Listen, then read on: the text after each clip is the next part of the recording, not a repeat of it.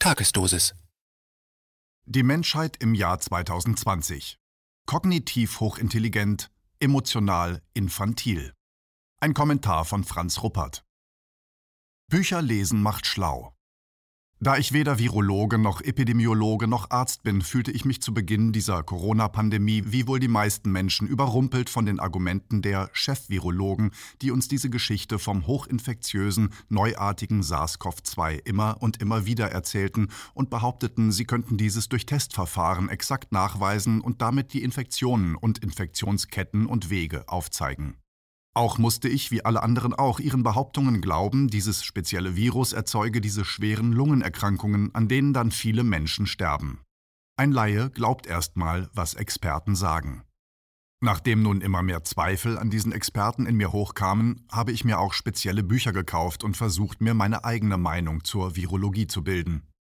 Das Buch der Viren- und Krebsforscherin Prof. Dr. Karin Mölling mit dem Titel Viren, Supermacht des Lebens, erschienen 2020, zielt schon im Titel auf eine Entdämonisierung von Viren hin.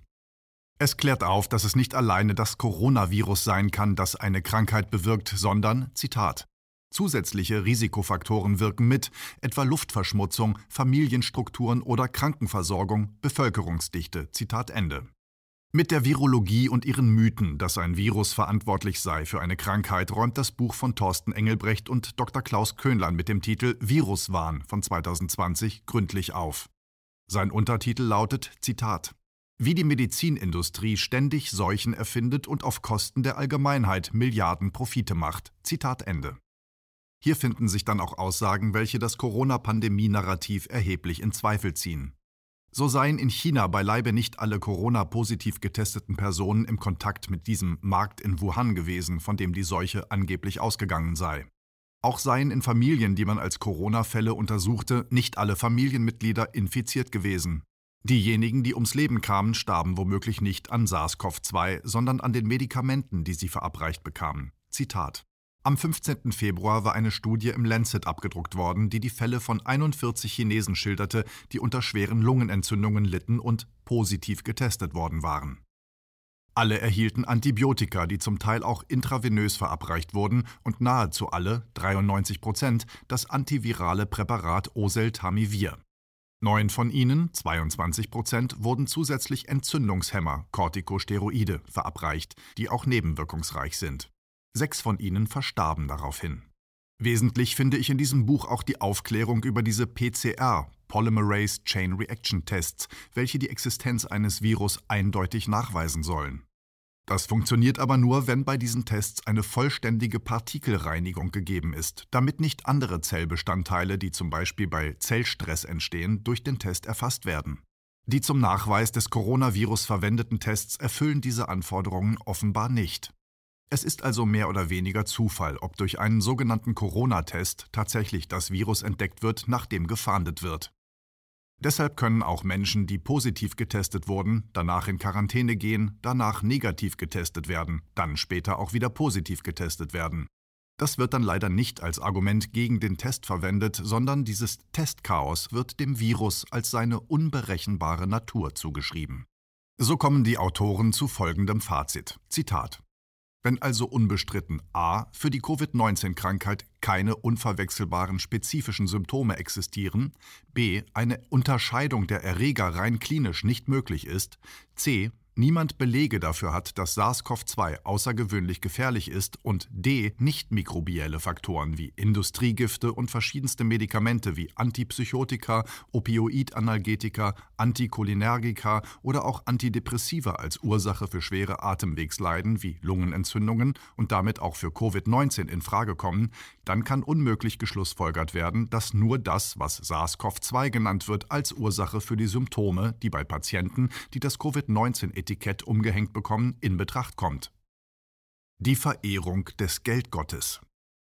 Es bleibt für mich im Grunde nach wie vor unfassbar, wie eine aufgeklärte Weltgemeinschaft, die sich vom Aberglauben an dunkle Mächte, das Böse und den Teufel seit über 200 Jahren zu emanzipieren versucht und stattdessen auf Rationalität und Wissenschaft setzt, im Jahr 2020 mit dieser Corona-Pandemie geistig wieder in das finstere Mittelalter zurückfällt. Plötzlich ficht sie einen Glaubenskrieg mit glühenden Anhängern aus, die gegen vermeintliche Heretiker zu Felde ziehen. Selbst in einer Region wie Bayern, in der die Regierungspartei das Wort christlich in ihrem Namen trägt, glaubt deren Führungsriege mehr an die Rettung durch Impfungen als an Gott. Sie lässt sich durch die Klagen der Kirchenvertreter, dass auch ihre Aktivitäten, vor allem also Gottesdienste, durch das Distanzierungsgebot stark behindert werden, nicht von ihrem Kurs abbringen. Global gesehen ist die Verehrung von Geld, also des abstrakten Reichtums, an die Stelle von Gott getreten. Was sich zum Beispiel in der medialen Bewunderung für die Superreichen ausdrückt und ihnen hohe Chancen einräumt, sogar Präsident eines Landes zu werden. Der Geldgott ist es, der die Welt im 21. Jahrhundert regiert und den alle öffentlich oder insgeheim anbeten. Das Ganze soll nach außen hin aber nicht wie ein kindlicher Erlöserglaube wirken. Diesem wird zur Tarnung der Mantel pseudorationaler Argumentationen umgehängt. Als hätten wir Menschen damit unser Schicksal in die eigenen Hände genommen, weil wir das Geld ja selbst erschaffen. In Wahrheit haben wir damit aber nur den Adressaten für unsere Abhängigkeit gewechselt. Jetzt sind es die Börse, die Wechselkurse und auch die Wissenschaftler, welche über das Wohl und Wehe der gesamten Menschheit entscheiden. Wissenschaft. Eine Chance für Aufklärung und Emanzipation. Dabei wäre die Wissenschaft in der Tat eine Chance für die Emanzipation von Geisterglauben, Irrationalität und kindlicher Daseinsangst. Aber dazu müsste sie in ihrem Denken und Forschen tatsächlich frei und unabhängig sein. Es dürfte auch kein Ansehen der Person geben, wer nun mit welchem Argument recht hat und wer falsch liegt. Es dürfte keine Dogmen geben. Es wäre ein gemeinsamer Prozess des Abstreifens alter Irrtümer und Herausfindens neuer Erkenntnisse.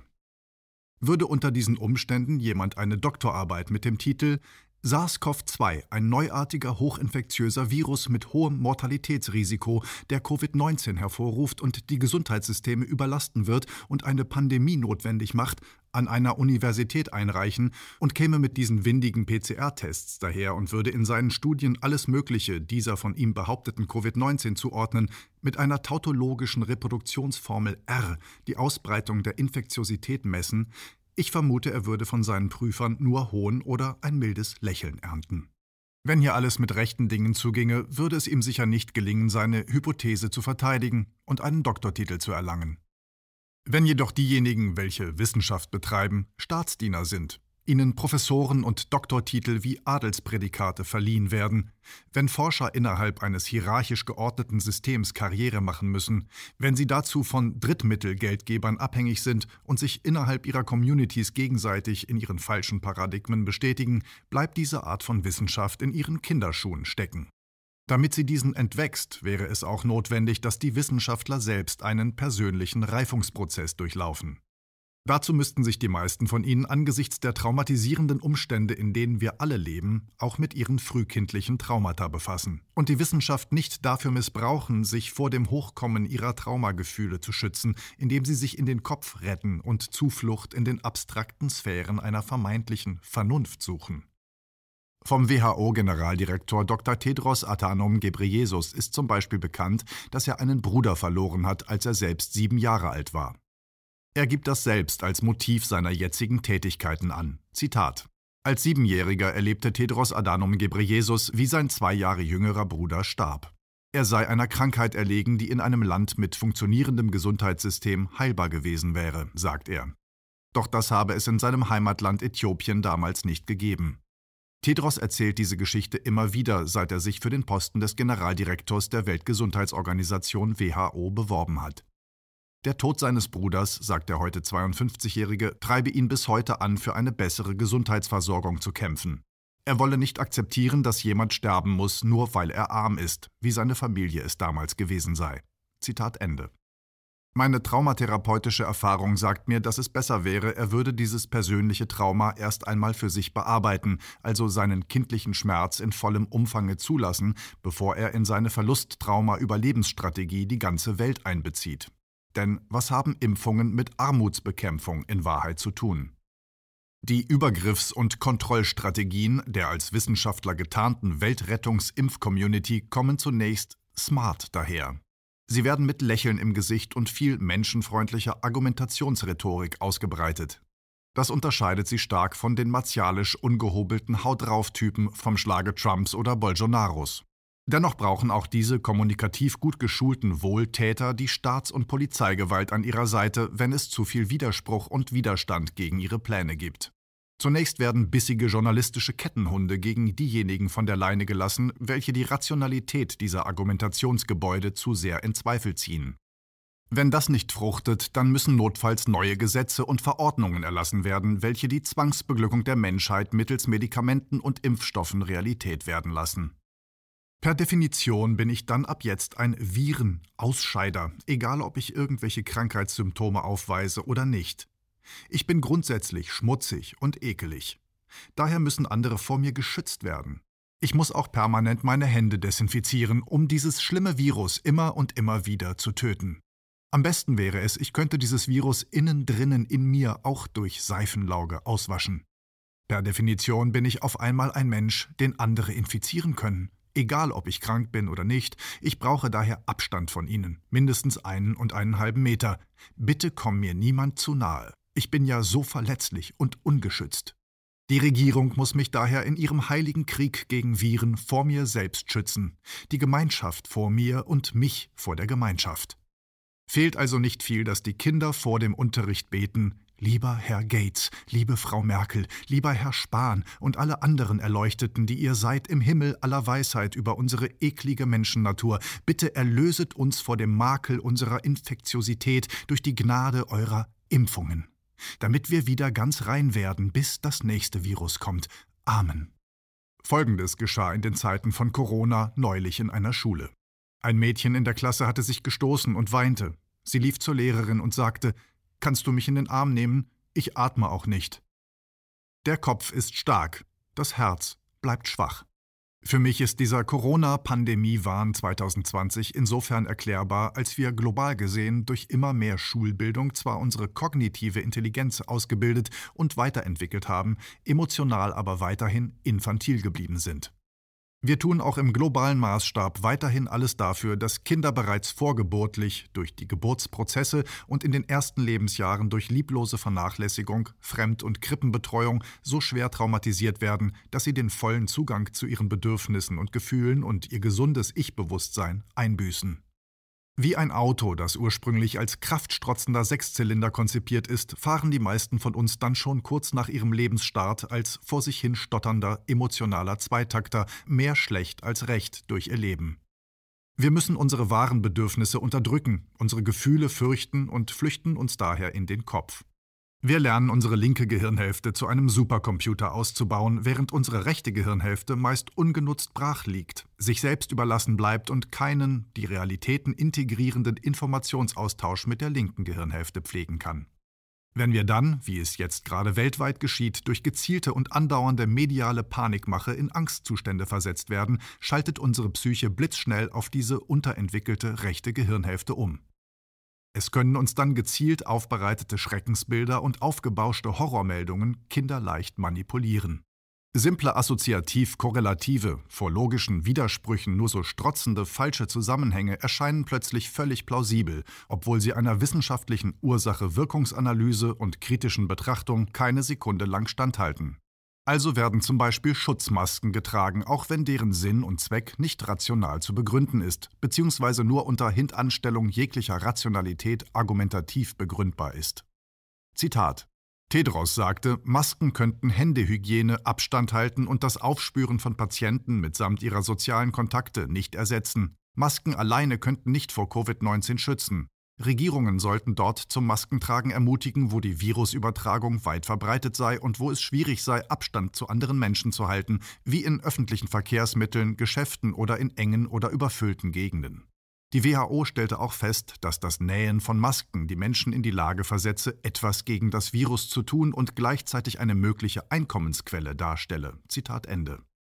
Das Zitat Aufspüren von Patienten mitsamt ihrer sozialen Kontakte Zitat Ende ist eine gruselige Aussage, die mich an die Zeit der Hexenjagd erinnert. Wo ist sie, die Teufelin, und wen hat sie schon alles verhext?